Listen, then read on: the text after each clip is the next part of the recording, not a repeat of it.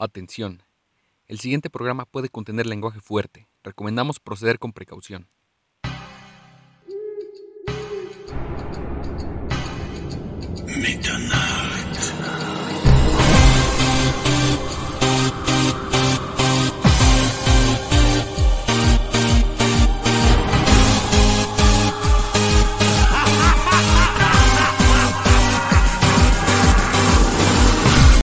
Bienvenidos a una nueva edición de la banda El Cholo de Lucha Libre. Esta vez una edición más que especial. Bueno, no muy especial simplemente por el hecho de que nada más voy a estar yo, pero vamos a comentar lo mejor del mundo de lucha libre de esta semana. No hay que quedarnos sin información, hay que seguir repasando. El, en particular, esta semana él arrancó bien, arrancó con buenas noticias, quitando Roy SmackDown, que ya sabemos que es un cagadero, pero arrancó con una noticia bastante positiva. Eh, hace unas semanas recordamos que eh, debutó oficialmente con un video Andrade en AAA, el, el anterior Sombra, y retó a Kenny Omega por el megacampeonato para Triple Manía. Afortunadamente ya aceptó Kenny Omega, entonces más que confirmado, próximo Triple Manía, que es 29, tendremos al megacampeón Kenny Omega contra Andrade. Impresionante lucha, no tengo ni pinche idea de qué va a pasar, banda, porque eh, Andrade tiene todo, carajo, o sea, estilo luchístico, carisma, el talento en general, o sea, puede ser sin problemas campeón. Quizás es pronto por la idea del colector de títulos que tiene Kenny Omega, pero habrá que esperar para dar chance a ver qué ocurre. Igual todavía hay algo de tiempo como para que el gimmick de Kenny Omega quizás eh, pegue lo suficiente que realmente no necesite el megacampeonato. Eh, ya veremos qué pasa en ese aspecto.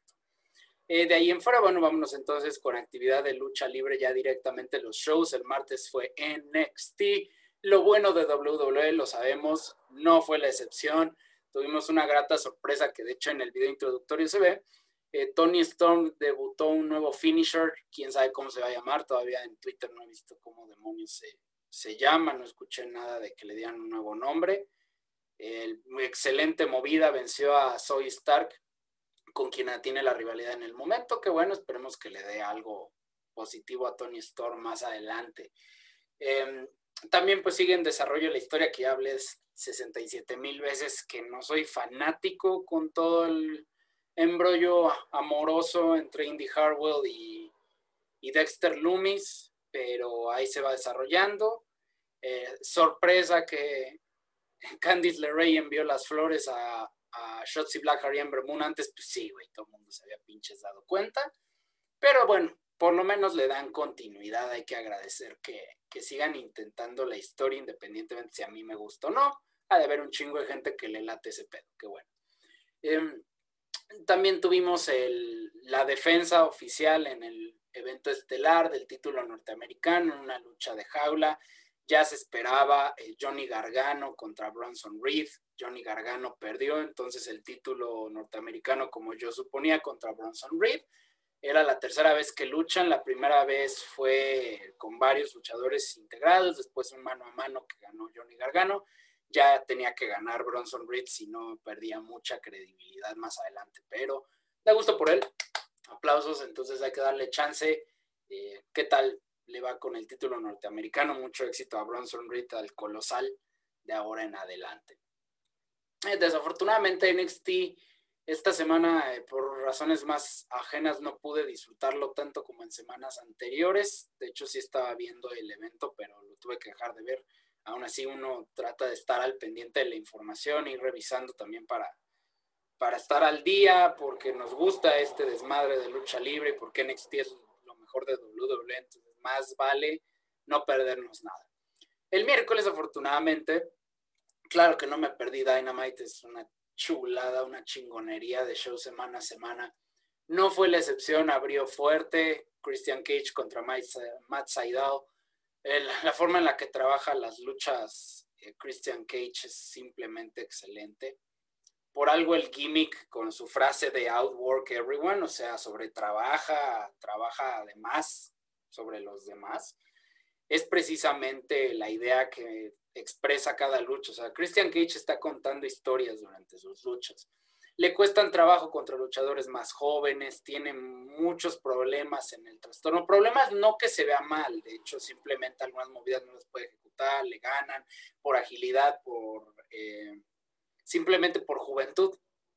Puro tiempo de reacción que, apoya la juventud en este caso, aunque Matt Seidel no sea ya tan joven. Eh, pero aún así, su frase Outwork Everyone lo termina haciendo otra vez, logra superarse y logra vencer a Matt Seidel. Excelente por él. Tras la lucha, pues sigue la rivalidad con, con entonces también hay mucha esperanza en qué va a pasar por ahí. Eso es bueno. Eh, tuvimos también, eh, de hecho, una lucha que probablemente se llevó la noche, la, la eh, lucha por el título femenil de NWA. Red Velvet retó a Serena Deeb, extraordinario sí, para muchos en el mundo luchístico, eh, sobre todo en, cuestión de periodismo, que yo no soy para nada de eso, pero todo el mundo periodístico sí se está rindiendo ante esa lucha y sin duda recomiendo que la chequen. Está muy chingona. Red Velvet, ya lo había dicho anteriormente cuando luchó contra Jade Cargill ahí con, y, contra Shaq haciendo equipo con Cody Rhodes, me pareció que hizo muy buen trabajo y lo sigue haciendo. Em, por supuesto, también tuvimos a Hikaru Shida, no defendiendo el título, simplemente en una lucha tradicional uno a uno contra Riva, que es asistente de Dr. Britt Baker. También para fomentar la rivalidad que viene en Double or Nothing, donde yo estoy más que seguro que Britt Baker va a quitarle el título a Shida, que va a festejar la siguiente semana un año con el título. Entonces, afortunadamente va a cumplir el año con el título y ya después seguramente lo pierda con Britt Baker, que va a ser un chingo por ese título y por esa división femenil que solo está mejorando cada día más. Eso da mucho gusto. Hay que seguir siendo fanático de la lucha libre y disfrutar cada empresa, cada momento y cada división. Y hablando de, de divisiones, tenemos todavía conflictos entre stables, entre franquicias, entre agrupaciones dentro de la misma empresa. Afortunadamente esta vez Dark Order y todo no se metieron tanto como en otras ocasiones, que bueno. John Moxley y su equipo con Eddie Kingston, que ya sabemos que últimamente están haciendo una dupla. Se enfrentaron a The Acclaim, que son jóvenes, son muy buenos. El trabajo del micrófono que tiene Max Custer es inigualable y lo demostró una vez más. Aún así en la lucha muy bien ganaron Moxley Kingston como se podía esperar y con eso oficialmente van a retar eh, o podrían retar a los siguientes campeones que lo mencionaré en el evento estelar. Por eso no lo spoileé ahorita. Vamos a dejarlo para después, no tan ojete. Eh, a veces sí, pero esta vez me controlé. De hecho, básicamente la lucha estelar este día fue la defensa de los títulos de parejas, Young Bucks, Hills, contra Varsity Blondes, Brian Pillman Jr. y Griff Garrison. Muy buen trabajo de los jóvenes en su propio previa en un video y introduciendo a Lauren Hart. Em, bien la lucha, como siempre se espera en luchas de parejas de IW, simplemente el nivel es tope y no hay cómo igualarlo, simplemente así funciona. Y, pero Young Box, el trabajo que hacen en el ring también es, es es increíble lo que hacen estos chicos como Heels. Retuvieron los títulos eh, por rendición, lo cual yo no esperaba. Normalmente es con alguna movida interesante por ahí, pero fue con una rendición con un clásico francotirador muy bien ganado, retienen los títulos y entonces se confirma que para Double or Nothing defienden los títulos contra Moxley y Kingston. Espero mucho esa lucha. No creo que sea bueno que los pierdan. Para mí tendrían que seguir siendo campeones, pero también a esperar a ver qué, hacen con esos títulos, qué, qué, esperamos en el futuro para esta división y AEW. Entonces, nuevamente AEW excelente.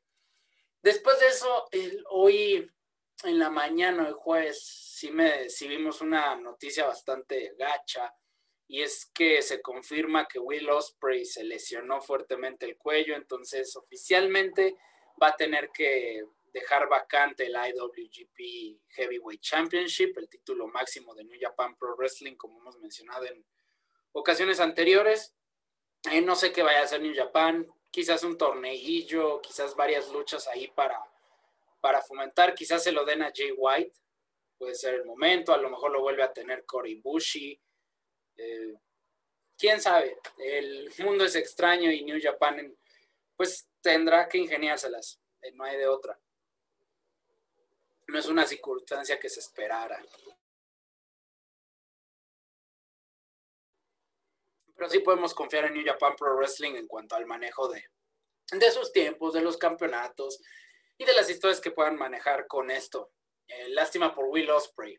Ojalá y no sea mayores, ojalá que no sea una lesión que ponga en riesgo su carrera, como ya ha ocurrido anteriormente con Edge, con Daniel Bryan, con Page incluso, y con varios otros luchadores que desafortunadamente han tenido que pausar o incluso terminar por completo su carrera. Ojalá no sea eso. Eh, pero bueno, esta vez sí fue una recapitulación muy rápida al no tener co-host, al no tener compañeros, y también para no quitar demasiado el tiempo al público y ni a mí, porque imagínense.